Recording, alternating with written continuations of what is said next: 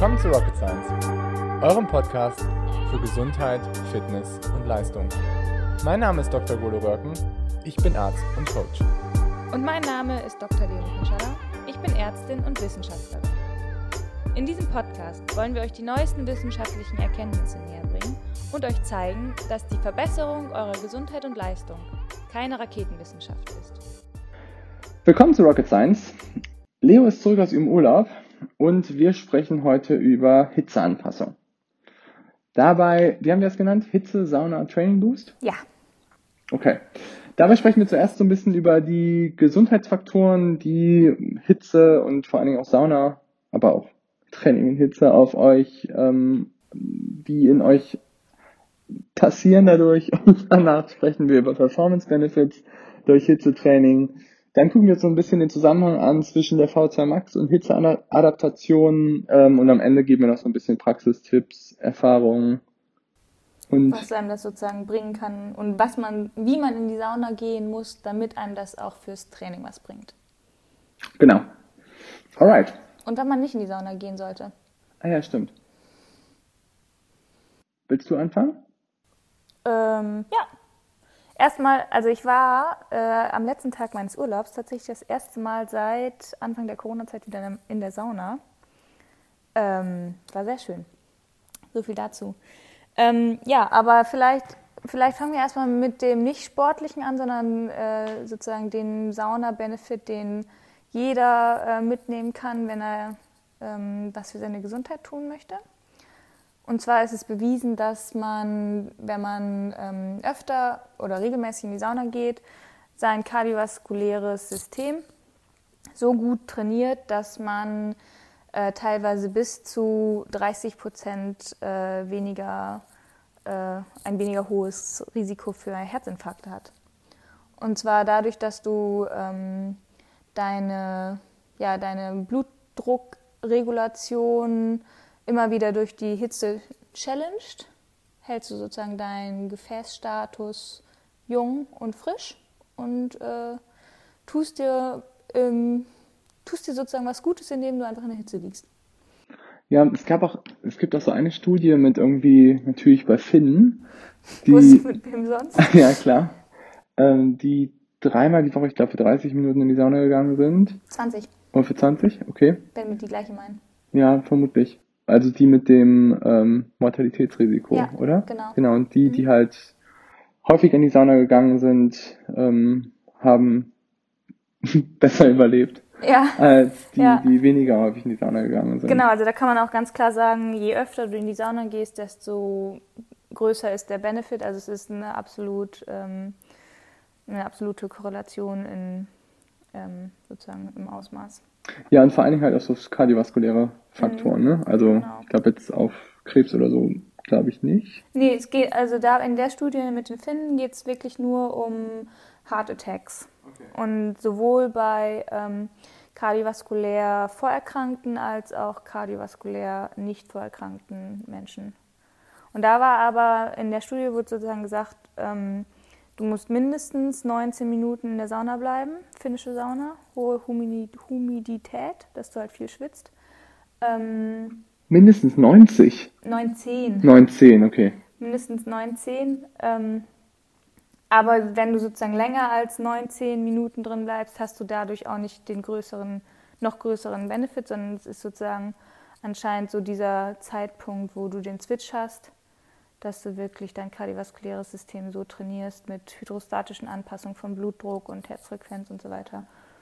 Aber 19 Minuten eine Session? Mhm. Ist lang, ne? Das ist richtig lang. Das ist richtig lang, ja. Das habe ich noch nie geschafft. Du? Ich will jetzt nicht lügen, aber ich glaube schon. Echt? Also wenn man, ich bin eine Zeit lang, bin ich relativ regelmäßig in die Sauna gegangen. Und ich glaube schon, dass wir da mal so 20 Minuten schon drin waren. Also länger bestimmt nicht. Aber guck mal, so ein Aufguss mit irgendwie drei Gängen, der dauert ja schon 15 Minuten in der Regel. Dann bist du kurz vorher schon drin, weil du dir irgendwie äh, einen Platz sichern musst oder musstest, als die Saunen noch voll waren. Ich glaube schon, dass du ja 20 Minuten locker mal voll kriegst. Aber die Deutsche Gesellschaft Sauna empfiehlt nicht länger als 15 Minuten. Und diese Timer, die du in der Sauna umdrehen kannst, die sind auch immer nur maximal 15 Minuten. Die sind nie länger eigentlich. Das ist auf jeden Fall interessant. Weil wenn man Sauna bei YouTube eingibt, das allererste, was kommt, ist Sauna Tod oder ähm, Sauna Death in ähm, World Record ähm, Time Trial Performance in the Sauna. Okay, wenn du das bei YouTube eingibst, wahrscheinlich. Aber ganz ehrlich, du, also wenn du was, äh, man sagt ja schon umgangssprachlich googeln, wenn du was suchst im Internet, dann suchst du das bei YouTube, nicht bei Google? Nee, ich gibt's aber Google und YouTube ist ja das gleiche. Was? Ja, also YouTube ist ja Google. Aber ich gebe bei Google ein und dann gehe ich auf Videos. Meistens. Okay. Wobei ich auch mal manchmal auch Sachen bei YouTube suche. Echt? Ja. Das ist jetzt eine andere Ja, Sache, aber. Das ist egal, ja. ja. Ja. Ähm, aber nichtsdestotrotz, ähm, es gibt ja auch so ein bisschen molekulare Mechanismen, ähm, dass man eigentlich sagt, dass so Inflammationsmarker runtergehen, auch durch die Sauna. Da gab es auch irgendwie zwei Studien, die das, glaube ich, gemacht haben, ähm, wo ich glaube im Tierversuch sie es aber ge getestet haben, mit, ähm, mit 15 Minuten bei 85 Grad, glaube ich. Und dadurch sind IL6 und ähm, zwei andere Marker. Aber das ist, ähm, wenn ich es richtig in Erinnerung habe, ist es ja nur das, was sozusagen dann direkt nach der Sauna gemessen wird. Ne? Und danach gehen die ja wieder hoch. Ja? Oder langfristig, dass sie runtergegangen sind. Das war zumindest der andere Benefit, der ähm, immer noch so dargestellt wurde. Genau, die gehen also direkt, da- das ist eigentlich wie beim Sport. Mhm, genau. Wir haben ja bei ja. Corona, Immunsystem, Sport und so weiter auch schon drüber geredet, dass du erstmal sozusagen so einen Abfall der, des Immun, der Kapazität des Immunsystems hast. Ähm, danach wird es aber wieder hochreguliert, also zum Beispiel so eine Stunde nach deinem Saunagang. Und dann auf lange Frist hast du aber niedrigere Inflammationsmarker. Und dadurch auch ähm, zum Beispiel äh, sagt man halt auch so, ja, das Immunsystem wird gestärkt, man hat irgendwie bessere Abwehrmechanismen, aber man hat auch zum Beispiel für seine, ich sag jetzt mal, seine Peripherie, für Muskeln, Gelenke und so weiter, hast du geringere Entzündungsmarker im Blut, die da entstehende Verletzungen sozusagen noch fördern würden. Okay. Was aber auch, glaube ich, bei der Studie rausgekommen ist, das sind so Muskelmarker, also sowas wie Kreatinkinase, die halt eigentlich andeuten, dass deine Muskulatur so ein bisschen geschädigt ist. Die sind halt auch direkt nach der Sauna runtergegangen. Ach, spannend. Sodass dann so ein bisschen gesagt wurde, dass man, wenn man irgendwie vorher in die Sauna geht und am nächsten Tag ein Krafttraining macht, dass man damit vielleicht einen Hypertrophie-Reiz oder sowas besser setzen kann. Ach, Weil du quasi so ein bisschen diese Muskelschädigung runterfährst. Aber es gab halt nie irgendwie eine Interventionsstudie, die halt irgendwie geguckt hat, ob die Leute sich dadurch irgendwie verbessert haben in ihrer Muskulatur. Was, äh, was auch gezeigt wurde, ist ähm, auch in der Muskulatur, dass, ähm, oder besonders in der Muskulatur, ähm, sogenannte Heatshock-Proteins hochreguliert werden. Und Heatshock-Proteins sind halt sozusagen kleine ähm, Moleküle, die sich an unsere DNA anlagern und an vor allem auch Proteine und die ähm, dadurch in ihrer richtigen Konformität halten, also in ihrer richtigen 3D-Struktur, sag ich mal. Und durch diesen, die werden halt durch Hitze induziert. Ähm, dadurch werden die hochreguliert und halten sozusagen unsere Proteine in ihrer aktiven Konformation und gewährleisten pra praktisch, dass eine Muskelzelle ähm, gut funktioniert. Das heißt, wir haben eigentlich durch den, durch den Saunagang erhöhen wir praktisch die Proteine, die praktisch das, das Schmierfett der Kette sind. Also die sorgen praktisch dafür, dass wir eine gut funktionierende, reibungslos funktionierende Zelle haben. Und Heatshock-Proteine sind auch ein Protein, was ganz wichtigen Einfluss hat auf unser, auf unsere Gesundheit eigentlich langfristig betrachtet, weil Heatshock-Proteinfunktion nimmt halt im Laufe des Lebens ab. Und deswegen erhofft man sich davon, wenn man jetzt seine Heatshock-Proteine trainiert, dass man dadurch halt auch einen positiven Einfluss hat auf solche Lebensstilfaktoren. Genau, du hast ja sozusagen, du verjüngst deine Zellen oder hältst sie jung und damit ja dann eigentlich auch deinen ganzen Körper, ne? Ja. Ja, also Sauna und Hitze hat einen positiven Einfluss auf die Gesundheit, wenn man es richtig ansetzt. Was man auch immer nicht vergessen darf, ist, dass Sauna gar nicht so unbelastend ist, finde ich. Mhm. Also ähm, es gibt, ich habe mit zwei Freunden gesprochen, die ähm, Kardiologen sind und die haben mir erzählt, oh ja, Sauna, mh, hm, da hatten wir auch zwei Patienten, die ähm, sind eingeschlafen in der Sauna. Das war dann nicht mehr so schön. also Sauna ist echt auch nicht so ungefährlich ähm, und man sollte, glaube ich, auch wenn man merkt, dass es nicht mehr geht, aufhören. Also auf keinen Fall die 90 Minuten voll machen. Genau. Das ist echt, geht. das ist jetzt so ein medizinischer Disclaimer nochmal, dass mit Hitze ist wirklich nicht zu spaßen. Nee. Weil das auch, ähm, wir kommen gleich noch so ein bisschen auf die Mechanismen zu sprechen, aber das hat einen ziemlich krassen Einfluss aufs Herz-Kreislauf-System und kann auch dann schnell mal, wenn man es übertreibt, zu Herzrhythmusstörungen führen oder eben zu bösen Entgleisungen. Aber ähm, was es halt auch machen kann, ist, dass es uns ähm, in der Verbesserung unserer Trainingsreize helfen kann. Und das ja. finde ich mega spannend. Mhm. Weil man sagt ja eigentlich immer so, zum Beispiel im Sommer, als es so heiß war, oh Gott, bloß nicht in der Hitze, am, in der Mittagssonne laufen gehen, weil das ist ja viel zu anstrengend für den Körper. Ähm, aber wenn man mal ehrlich ist, ist ja eigentlich Sauna genau das. Also es gibt so Vergleiche, dass man eigentlich sagen kann, wenn man ähm, in einem Low-Intensity-Bereich jetzt, sage ich mal, 100 Watt Fahrrad fährt, was, also was für viele vielleicht wahrscheinlich Low Intensity ist, dass du da ähm, das von der, von der Belastung für dein Herz-Kreislauf-System eigentlich mit einem Aufenthalt in der Sauna vergleichen kannst, in der finnischen Sauna. Ja. Also du kannst, das ist auch wieder eher, jetzt kommst du eher auf den Gesundheitsaspekt nochmal, ne? Also so, ich sag mal, du kannst mit ähm, Sauna Ausdauertraining simulieren. Oder, Sagt man ja immer so, ne? Das finde ich aber ist eigentlich falsch. Weil du kannst Ausdauertraining nur im Bereich deines Herz-Kreislauf-Systems simulieren. Okay, ja. Alles andere, was irgendwie äh, Muskelarbeit und, und Bewegung und vermehrte Sauerstoffaufnahme und so angeht, das ist ja, ist ja nicht der Fall. Das ja, stimmt. So bisschen, also Energiestoffwechsel, Muskulatur würde ich auch sagen. Das ja alles nicht. Ja. Aber Verbesserung auf die V2 Max kann es vielleicht schon haben. Und ähm, zwar, ich habe ähm, so ein Paper gelesen, das heißt ähm, die Biologie der V2 Max. Ähm, das ist geschrieben von ähm, einem Doping-Experten aus Norwegen und ähm, einem mega bekannten ähm, Kardiologen von der nee, Anästhesisten von der Mayo Klinik, MD Joyner, der hat ganz viel publiziert auch schon zu ähm, wann fällt der zwei Stunden Marathon und ähm, ist, glaube ich, eine der so der Koryphäen aus dem amerikanischen Bereich, der halt ganz viel sich mit der V2 Max und solchen Faktoren, also mit Leistungsfaktoren beschäftigt. Was ist wichtig bei einer bei der Ausdauer beim Ausdauersport? Ist es irgendwie die V2 Max? Ist es irgendwie die fraktionelle Auslastung der V2 Max? Ähm, oder sind es Ökonomiefaktoren? Und in dem Fall diskutieren die eigentlich so ein bisschen, was sind die Faktoren, die die V2 Max ausmachen.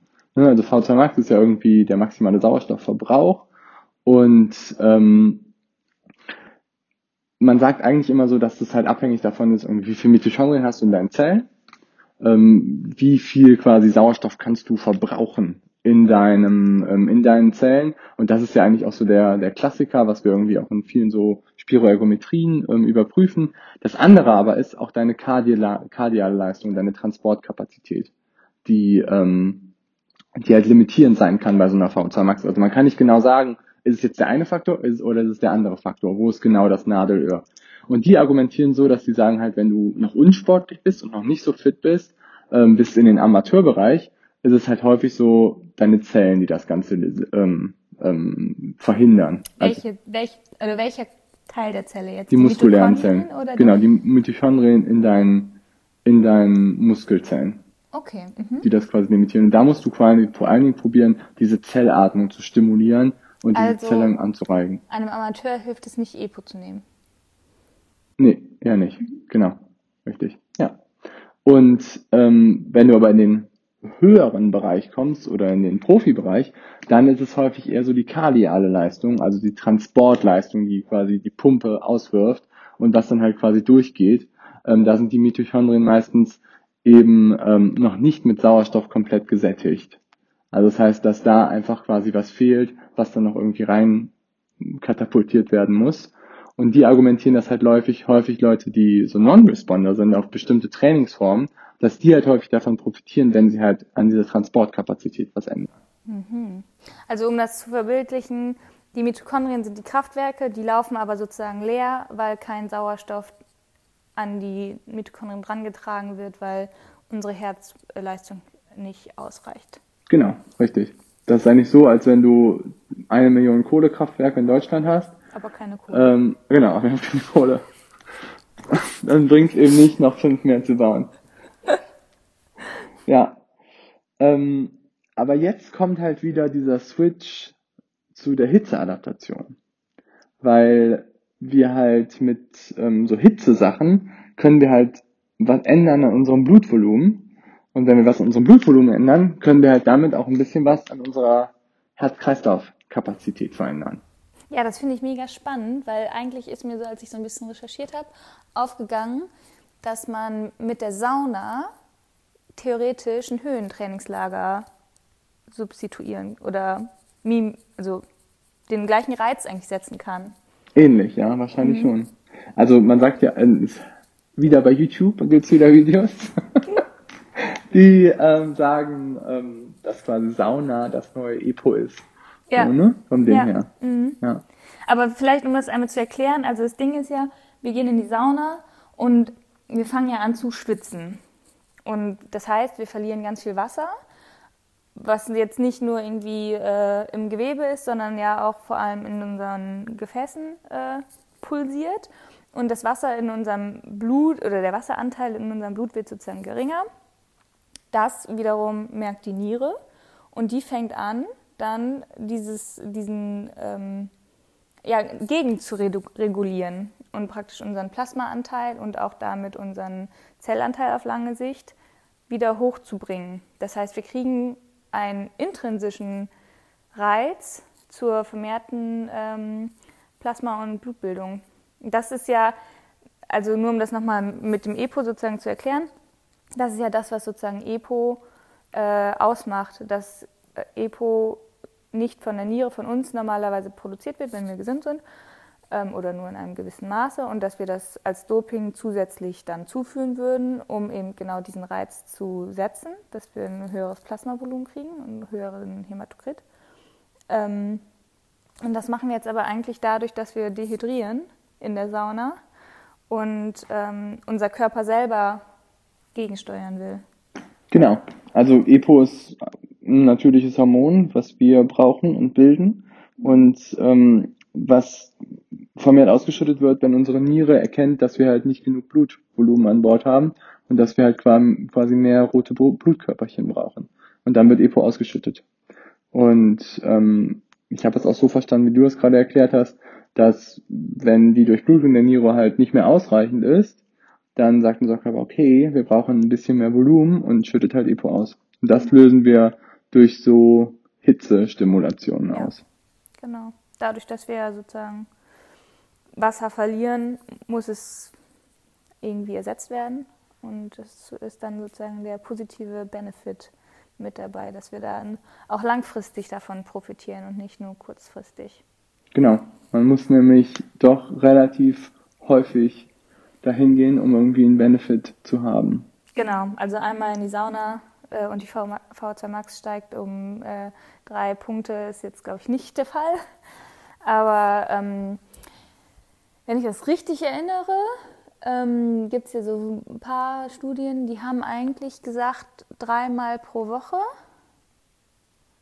führt dazu, dass du dein Plasmavolumen um, oh, wie viel war das? Also schon beträchtlich. Es war schon Anteil, beträchtlich. Es war schon äh, so im Bereich von 10 Prozent. Und ich glaube, deine VO2 Max dadurch dann auch um irgendwie fünf Stellen vorm Komma erhöhen kannst, was halt massiv ist. Also ich weiß nicht, wenn du irgendwie, da kannst du sicherlich mehr sagen, aber wenn du jetzt jemanden Untrainiertes hast und dem anfängst, äh, sozusagen V2 Max stimulierendes HIT-Training aufzuschreiben, dann wird der wie lange brauchen, um fünf Punkte nach oben zu gehen?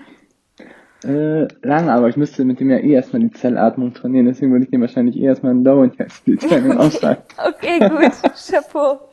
Ja, touché, nicht Chapeau, ja. Okay. Nee, aber klar, also das ist schon was, womit man halt, glaube ich, sehr, also die Interventionen waren alle so im Bereich von sechs, sechs Wochen, mhm. fünf bis sechs Wochen und das war schon enorm, was die damit, ich sag mal, gar nicht mal so unbedingt auf den Einfluss der V2 Max, sondern um wie die halt, dass sie halt mit damit das Blutvolumen erreicht haben. Aber vielleicht nochmal so zur Praxis des Ganzen, weil es ist gar nicht so einfach durchzuführen, finde nee, ich. Nee. Ähm, du hast es ja auch schon ausprobiert, ne? ne? Ja, ich habe es auch schon ausprobiert. Du bist immer der äh, Experimentator. Ja, und ich bin echt ziemlich schlecht, muss ich sagen. Also sehr schlecht. Wieso? Ähm, ja, also die Studie, die ich jetzt so meine, war eine Studie bei Läufern. Und die haben immer ein 30-minütiges Ausdauertraining gemacht, ganz entspannt. Die sind halt quasi zur Sauna hingelaufen. Das war ihr lockeres Ausdauertraining im Bereich irgendwie unterhalb von der ähm, ersten Laktatschwelle, also wirklich Grundlagentraining. Und dann sind sie halt direkt in die Sauna gehüpft. Und dann haben sie da angeblich 30 Minuten ausgehalten. Die Studie habe ich auch gelesen, die ist aus Halle, ne? Äh, ja. Ja, fand ich ganz spannend. Aber ich kann mir das einfach nicht vorstellen, weil angeblich, also die Sauna war angeblich 80 bis 90 Grad warm und ich meine, ihr könnt das, also wie gesagt, Leute, passt damit ein bisschen auf, ne? Das ist nicht so easy peasy. Man ähm, hat da auch schon mal ein bisschen kleine Schwindelattacken dabei. Aber man kann das ja mal ausprobieren, dass man irgendwie mal so 20, 30 Minuten läuft und dann in die Sauna geht. Am besten macht man vorher auch schon mal ein paar Sauna-Sessions, um sich daran anzupassen. Aber ich halte dann ungefähr so 10 Minuten, 10, 12, 13 Minuten aus, setze mich auf die unterste Stufe in dieser Sauna und ich, ich gehe einfach drauf. Das ist einfach nicht witzig. Das ist einfach, ich bin richtig kreislaufmäßig, ich bin richtig zerstört dabei.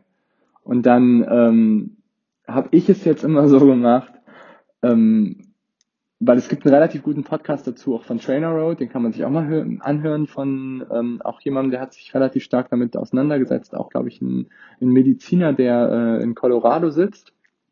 Und der sagt auch, er macht es so, dass er halt zuerst 10 Minuten in eine finnische Sauna geht und danach noch ähm, 20 Minuten in so eine Vitalsauna, die hat dann noch 60 Grad. Weil das Ding ist ja eigentlich, dass du probierst, halt diesen Hitzezustand möglichst lange aufrecht zu erhalten. Ne? Und das ist halt das, was ich jetzt mittlerweile, also ich mache da meistens 10 Minuten finnische Sauna, 10 Minuten ähm, Vitalsauna und habe davor irgendwie eine Session gehabt. Und ähm, das klappt so ganz gut. Also ich mache jetzt irgendwie, dass ich so 20 Minuten nachher habe an Saunazeit. Einmal kurz, ist falsch, was ich gesagt habe. Das ist eine ähm, Studie aus Neuseeland, aus Otago. Okay. Die aus Halle war noch was anderes. Ähm, ja, das mit den 30 Minuten finde ich auch zu krass. Und ähm, also kann ich mir auch nicht vorstellen. Aber das Ding ist ja, äh, das fand ich ganz spannend, das wurde auch diskutiert. Es geht ja um den äh, Dehydratationsstatus sozusagen. Und wenn man mal das aus der kardiologischen Sicht übernimmt, dass du nach 19 Minuten eigentlich deinen Benefit hast fürs Herz-Kreislauf-System, weil dann ist halt auch der Punkt, dass sozusagen dein Dehydratationsstatus relativ groß ist, dein Herz-Kreislauf-System angepasst ist, damit ja auch die Niere schon reagiert, dann müsste das ja eigentlich reichen. Und du kannst dann aber diesen Reiz, den du sozusagen mit 19 Minuten erreicht hast, aufrechterhalten, indem du nicht aus der Sauna gehst und dir sofort zwei Liter Wasser äh, sozusagen hinunterkippst und dein Blutvolumen damit auch wieder anpasst, sondern dass du halt deinen Dehydratationsstatus aufrechterhältst. aufrechterhältst. Also du ähm, gehst zum Beispiel 20 Minuten in die Sauna und trinkst danach aber nicht sofort was oder vielleicht nur ein bisschen, sondern erst vielleicht im Laufe der nächsten zwei Stunden, dass du dann wieder alles, was du ausgeschwitzt hast, auch wieder aufgenommen hast, aber nicht sofort. Und dann hast du halt diesen Stimulus auf die Niere, dass du ein geringes Plasmavolumen hast, viel, viel länger. Und dadurch ist die Niere halt auch viel, viel länger aktiv, was, äh, was die EPO-Stimulation angeht. Und das finde ich halt viel, also das leuchtet Haben die mir das einfach so ein. gemacht in der Studie? Ähm, in der aus Neuseeland nicht. Da waren die wirklich 30 Minuten ja. in der Sauna. Aber die aus Halle war das, dass die halt gesagt haben, ähm, dass man danach nicht sofort wieder hydriert. Ach, oh krass. Ähm, Und das finde ich macht total Sinn. Das, Ja. also, es erschließt sich mir, sage ich mal so. Also aus Coaching-Sicht würde ich natürlich irgendwie denken, boah, krass, okay, am nächsten Tag ähm, das Training könnte natürlich darunter auch ein bisschen leiden. Das ist wieder ein anderer Punkt, müssen wir auch besprechen. ja, da müssen wir auch noch drüber sprechen, genau. Ähm, weil sowas ist natürlich, setzt natürlich irgendwie die Regenerationsmechanismen ziemlich außer Kraft kurzzeitig. Ähm, aber physiologisch ist das natürlich schon sinnvoll. Ja. Aber ähm, man darf sich danach abkühlen. Aber auch nicht, also ich würde jetzt auch nicht sagen sofort, weil der Hitzestimulus sozusagen, dass du, dass deine Gefäße ähm, in der Peripherie weit sind, dass deine Haut wahnsinnig durchblutet sind, dass du ganz viel äh, Blutvolumen dahin auch ver verlierst, ist ja auch ein weiterer Stimulus aufs Herz-Kreislauf-System. Und wenn du jetzt zum Beispiel in ein Tauchbecken gehst oder eine kalte Dusche oder so hast, dann hast du ja einen Kältereiz, der dazu führt, dass deine ganzen Hautgefäße wieder eng gestellt werden und damit dein Blutvolumen zentralisiert. Und das ist jetzt vielleicht nicht verständlich, aber sozusagen auch der, der Reiz geringer wird. Also was Leo meinte, glaube ich, war, dass die Gefäße weit werden in der Peripherie und dass deswegen einfach Blutvolumen da bleibt, ne? Und dass deswegen nicht so viel zu deiner Niere kommt. Aber was ich gerade, warum ich lache, ist, weil ich mir einfach vorstelle, du machst 30 Minuten Ausdauertraining, dann gehst du in die Sauna, schon irgendwie eigentlich ohne zu duschen, wenn man ganz ehrlich ist, oder du duschst irgendwie heiß oder so. Und dann duschst du dich auch wieder nicht ab. Und du kannst ja warm duschen. Ja, okay. Und auch nach schon- dem Training kannst du ja auch warm Ja, kannst du duschen. auch warm duschen. Also, Stimmt. Ja, um okay. Gottes Willen. Also, nee, also ungeduscht in die Sauna, das finde ich ehrlich gesagt eklig. Ja, das finde ich auch ziemlich, ziemlich eklig. Und danach vor allen Dingen dann aus der Sauna rauszugehen und sich dann auch nicht abzuduschen und dann irgendwie nach Hause zu fahren und alleine wie die Leute dich schon in der Umkleidekabine angucken müssen, wenn du da irgendwie wie so ein, wie so ein Zombie rauskommst, total fertig bist und dann einfach nur deine Klamotten anziehst. Nee, du kannst dich ja auch einfach mit deinem Handtuch nochmal schön eine, eine halbe Stunde, Stunde in Ruheraum legen. Ja, das kannst du auch machen. Stimmt. Aber da fehlt dann meistens die Zeit. Ja, das stimmt. Ja. Aber naja, auf jeden Fall, ähm, das finde ich spannend, dass sozusagen von der von der äh, V2 Max- Max-Seite praktisch du diesen Dehydratationsstatus eigentlich am besten lange aufrechterhalten solltest. Wenn du in die Sauna gehst, um zum Beispiel andere Benefits zu haben, wie zum Beispiel Schwermetall aus, ausschwitzen, äh, dann Regenerationsfaktoren ähm, für, für Muskeln und Sehnen. Und so da macht es natürlich total Sinn, äh, kalt zu duschen, weil du sozusagen den Abtransport beschleunigst und, ähm, und Muskel sozusagen, also Entzündungsreize schneller abtrainiert, äh, abtransportiert werden und so. Da macht das auf jeden Fall Sinn. Also ich glaube, wenn du halt, in wenn du ein bestimmtes Ziel hast, dann kannst du halt die Sauna so oder so nutzen. Das heißt jetzt nicht, dass man generell nicht mehr kalt duschen sollte nach der Sauna. Okay, dann bin ich ja beruhigt. Das wollten wir jetzt hier nicht äh, verkaufen. Es gibt ähm, auch dazu eine relativ neue Studie, mal wieder von Ronnestadt, von wem auch sonst. Ähm, Ronnestadt war echt richtig coole Studien. Und zwar ähm, ist dieser Lundby, von dem ich dir eben erzählt habe, der diese Biologie der V2 Max Studie gemacht hat, der ähm, sitzt auch irgendwie da oben. Und Da ähm, oben bei den Skandinaviern. ja, bei den Skandinaviern, genau. Und ähm, Ronnestadt hat das gemacht. Ähm, ich finde aber gerade irgendwie die Studie nicht. Nur ähm, die haben ein Cyclist dreimal die Woche das Low-Intensity-Training bei 38 Grad ähm, auf dem Trainer fahren lassen ohne Ventilator. Für eine Stunde, das ist noch richtig, richtig übel. Und ähm, die haben auch eine deutliche Verbesserung des Blutvolumens gesehen. Mhm. Und noch eine leichte Verbesserung der V2 Max. Ich suche die Studie nochmal raus, verlinke die. Ich habe auch noch eine, ähm, eine coole Studie gelesen, weiß ich aber auch ehrlich gesagt gerade nicht mehr von denen, die war, vielleicht finde ich das noch. Auf jeden Fall, die haben verglichen ähm, Hitzetraining versus ähm, äh, Höhentraining versus Hitze- und Höhentraining. Und rat mal, wer am besten war. Nee? Ja. Aber rat mal, wer am schlechtesten war, so Franken. Nur Höhentraining? Ja, Echt? ja. Wenn Das ist Hit- natürlich schon Das krass. ist krass, oder? Hitzetraining ist effektiver als Höhentraining. Ich muss noch mal raussuchen, wie genau sie das durchgeführt haben. Aber es waren auf jeden Fall echt ähm, coole Ergebnisse, signifikant echt unterschiedliche Ergebnisse, auch noch zwischen Hitze und Höhe. Das ist interessant.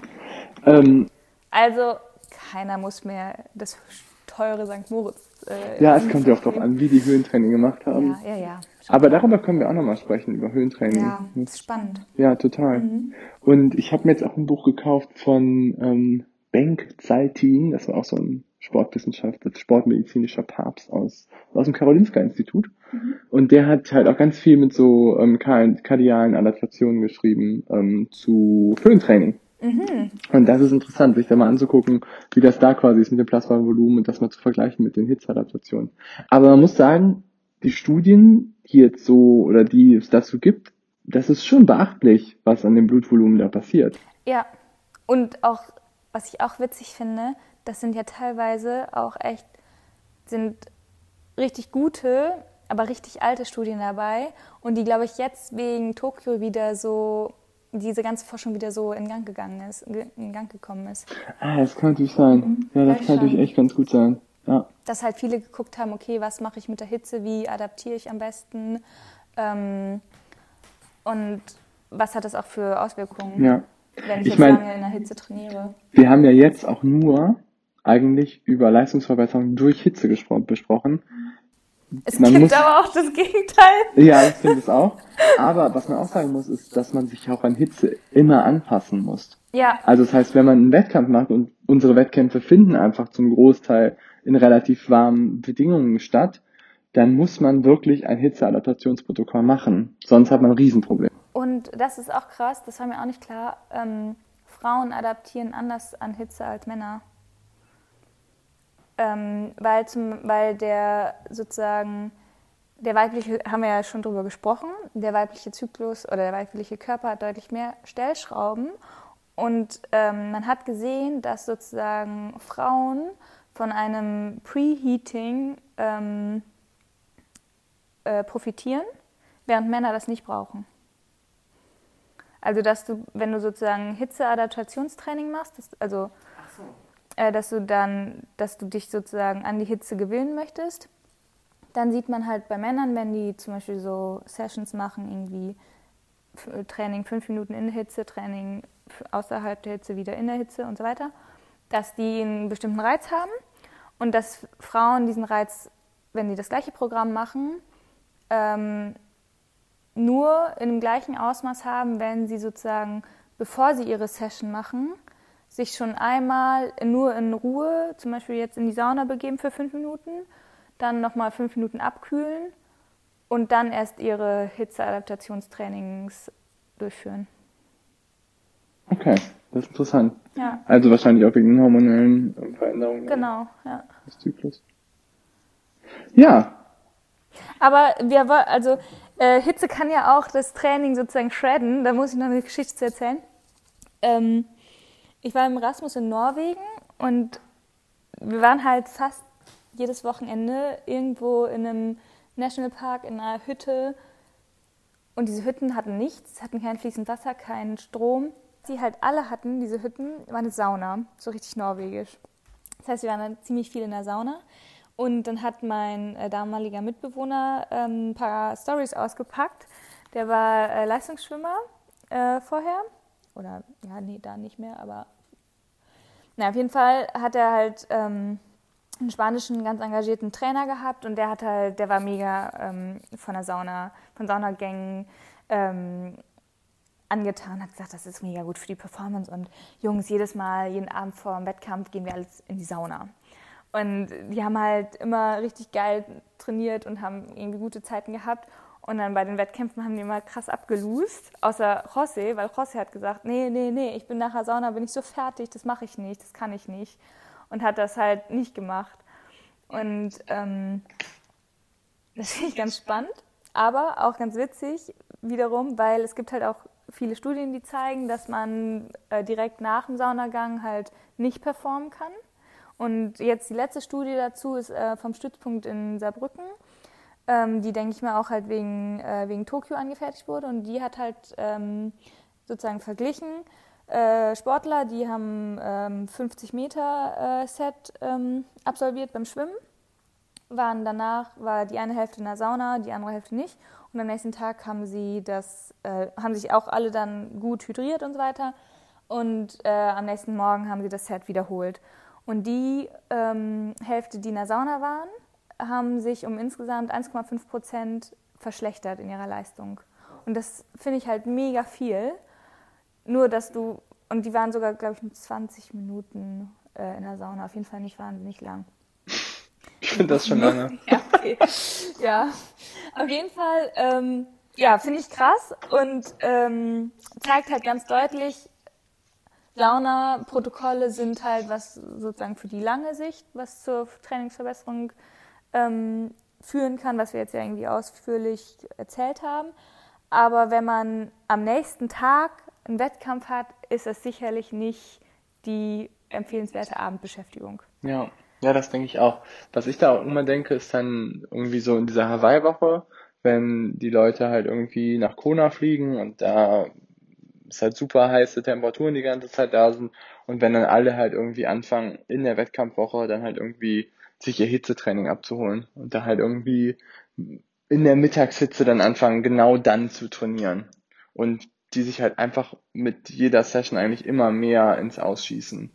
Aber ja, ich meine, wenn du nicht so viel, also wenn du eine Woche vorher anreisen kannst, jetzt nicht jeder hat den Luxus, dass er da vier Wochen lang Hitzeadaptation vorher machen kann. Würdest, also würdest du es gar nicht machen dann? Oder ich würde ich würd echt eher nicht machen, weil ich würde halt meinem Körper irgendwie so die Regenerationszeit, glaube ich, einfach in der Zeit geben, das dann halt irgendwie so zu machen. Ich weiß es nicht. Also es gibt halt echt viele, die dann einfach auch echt Mittwoch vorm Rennen, das Samstag stattfindet, dann irgendwie noch ihre drei Stunden Ausfahrt um 12 Uhr Nachmittag, um 12 Uhr mittags machen. Und das ist echt heiß. Das ist echt übel. Allein mit den ganzen Elektrolytverschiebungen, die du halt irgendwie dann erreichst mit, mit so einem Hitzetraining. Ja, du hast also. ja wahnsinnig viele Entzündungsreaktionen und so weiter, ne? Ja, stimmt schon. Also rein physiologisch macht es irgendwie dann keinen Sinn mehr, Hitzetraining zu machen, ja. Ja, ich glaube auch. Das heißt, eigentlich musst du es sozusagen vorher zu Hause machen, entweder wenn du nicht in Norddeutschland wohnst, einfach mittags deinen Sport machen und in Norddeutschland dann äh, in die Sauna gehen. Ja, ja, was auch, ähm, also jetzt mal so anekdotenmäßig, ich weiß nicht, kennst du den ähm, Badwater Marathon? Das ist so ein, einer der bekanntesten Ultramarathons, die, der fängt an im ähm, Death Valley in Amerika und dann geht's irgendwie 40 Meilen durchs Death Valley, dann 20 Meilen irgendwie so ein leichter Anstieg und nachher endet der auf beim in der Nähe vom Mount Whitney, also richtig hoch, 100 Meilen, also 160 Kilometer und laufend. Laufen, genau. Und die am bitte am Stück, ja. Ich habe jetzt ein Buch gelesen von David Goggins, ähm, Can't Hurt Me. Ich weiß nicht, ob du das kennst. Nee. Das ist echt gut, das Buch, muss ich echt sagen. Also ich hatte es so ein bisschen ähm, ich fand es ein bisschen strange am Anfang, aber dann fand ich es richtig, richtig gutes Buch, kann ich nur empfehlen. Und ähm, die bereiten sich halt irgendwie alle mal darauf vor, dass sie halt in der kalifornischen Hitze halt noch drei Oberteile anziehen und dann halt laufen gehen. Ja. Scheiße. Ja, das ist richtig übel. Boah. Aber er erzählt auch in seinem Buch, dass er halt dann nach einer gewissen Zeit sich daran angepasst hat. Aber das mit den drei Oberteilen, also klar, du hast sozusagen Hitze, die du zusätzlich generierst, aber du kannst ja gar nicht so gut schwitzen. Das ist doch eigentlich kontraproduktiv. Ja, ich habe auch gedacht, dass nachher ist es wahrscheinlich alles einfach nur noch nass. Ah, okay. Und dann ist es wahrscheinlich Und dann irgendwie. kühlt es aber eigentlich auch wieder. Ja. Hm. Oder du ziehst dann so eine Klarsichtfolie oder sowas, die dann auch mal so um dich rum. Ja. Nee, Hitze kann auch echt gefährlich werden. Es gibt so einen Fall, gerade wenn du von Schwimmen sprichst, ähm, von in Dubai haben die mal so ein Langstreckenrennen gemacht, in bei, ich glaube das Wasser war 32 Grad warm. Mhm. Und ähm, einer der Schwimmer ist gestorben. Und das war ein Profi. Und die haben es, und danach durften die das Rennen auch nicht mehr durchführen. Und dann hat auch die ähm, Schwimmen Association hat auch eine Obergrenze festgelegt von Wasser. Weil du halt im Wasser natürlich das Problem hast, dass du dich halt nicht mehr runterkühlen kannst. Ähm, dazu auch noch eine Geschichte. ich habe ja gerade über Norddeutschland hergezogen, ist sicherlich falsch bei Anbetracht des letzten Sommers. Ich war letzten Sommer, ähm, der ist jetzt ja vorbei, im Stadtpark sehe ich in Hamburg schwimmen, wo einfach das Wasser 29 Grad hatte. Und es war so krass. Also nicht, dass ich sonst gut schwimmen könnte, aber da konnte ich wirklich gar nicht schwimmen. Es war einfach, ich bin hin und her geschwommen und es war einfach so krass anstrengend. So, es war nicht, nicht möglich, da irgendwie zu trainieren. Weil du irgendwie null, also du hast, ja, du kannst, hast keinen Wärmeaustausch und kannst deinen Körper gar nicht irgendwie thermoregulieren. ist halt wie so eine Suppe, Ja. in der du dann irgendwie liegst. Ja, Ja. fassen wir zusammen. Ja, ja, spannendes Thema, würde ich sagen. Kann man viel, äh, viel, glaube ich, draus, also ich glaube, da ist viel Potenzial nochmal, um sich selbst irgendwie zu verbessern, zu optimieren. Ähm, muss Und- man nur die Zeit für haben. Ja, Und stimmt. ähm, auf jeden Fall spannend. Spannendes Thema. Mhm. Und ich finde, du darfst dieses spannende Thema jetzt zusammenfassen. Toll, super. Ja, also Sauna hat ähm, profunde Vorteile auf die Gesundheit, vor allen Dingen aufs Herz-Kreislauf-System, ähm, zeigt sich verbessernd auf die Lebenszeit von finnischen Saunagängern, die mehr als dreimal die Woche in die Sauna gegangen sind, auf die Herzinfarktquote, ähm, hat aber auch diverse Vorteile auf eure Performance und dabei gibt es einen relativ guten Zusammenhang zu eurer VO2 Max, weil ihr mit so einem Hitzetraining oder mit einer Sauna-Intervention halt euer Blutvolumen kurzfristig ähm, abfällt und dadurch halt die Niere erkennt, okay, da müssen wir was machen, bilden wir also ein bisschen EPO und bilden ein bisschen mehr ähm, neue rote Blutkörperchen und können damit das Plasmavolumen verbessern. Das kann Auswirkungen haben auf eure V2 Max, wenn ihr eine gute Zellatmung habt und nicht ähm, zu wenig Kohlekraftwerke, die keine Kohle haben. Das ja falsch rum, ne? Zu viele Kohlekraftwerke, die keine Kohle haben. Ähm, und bei der Durchführung gibt es verschiedenste Protokolle. Es gibt entweder dreimal die Woche 20 Minuten. Ist halt echt wichtig, dass ihr das nach dem macht, wie, ähm, wie ihr euch fühlt. Und gerade wenn ihr schwindlig, wenn euch schwindlig wirkt oder euch nicht mehr gut fühlt, geht auf jeden Fall aus der Sauna raus. Das kann nämlich auch echt zu Problemen führen. Ähm, eine andere Durchführung ist halt irgendwie vorher locker Sport zu machen, danach in die Sauna zu gehen und dann vielleicht so ein bisschen die Wasserzufuhr zu reduzieren in der Zeit danach. Und als letztes ist halt irgendwie dann so ein ähm, 60-minütiges Ausdauertraining zu machen bei einer relativ hohen Temperatur. Und nicht vor dem Wettkampf. Und nicht vor dem Wettkampf, wenn es irgendwann wieder welche gibt. Ja, schöne Zusammenfassung. Und ich würde sagen, bis nächstes Mal. Genau, perfekt. Macht's gut, Leute.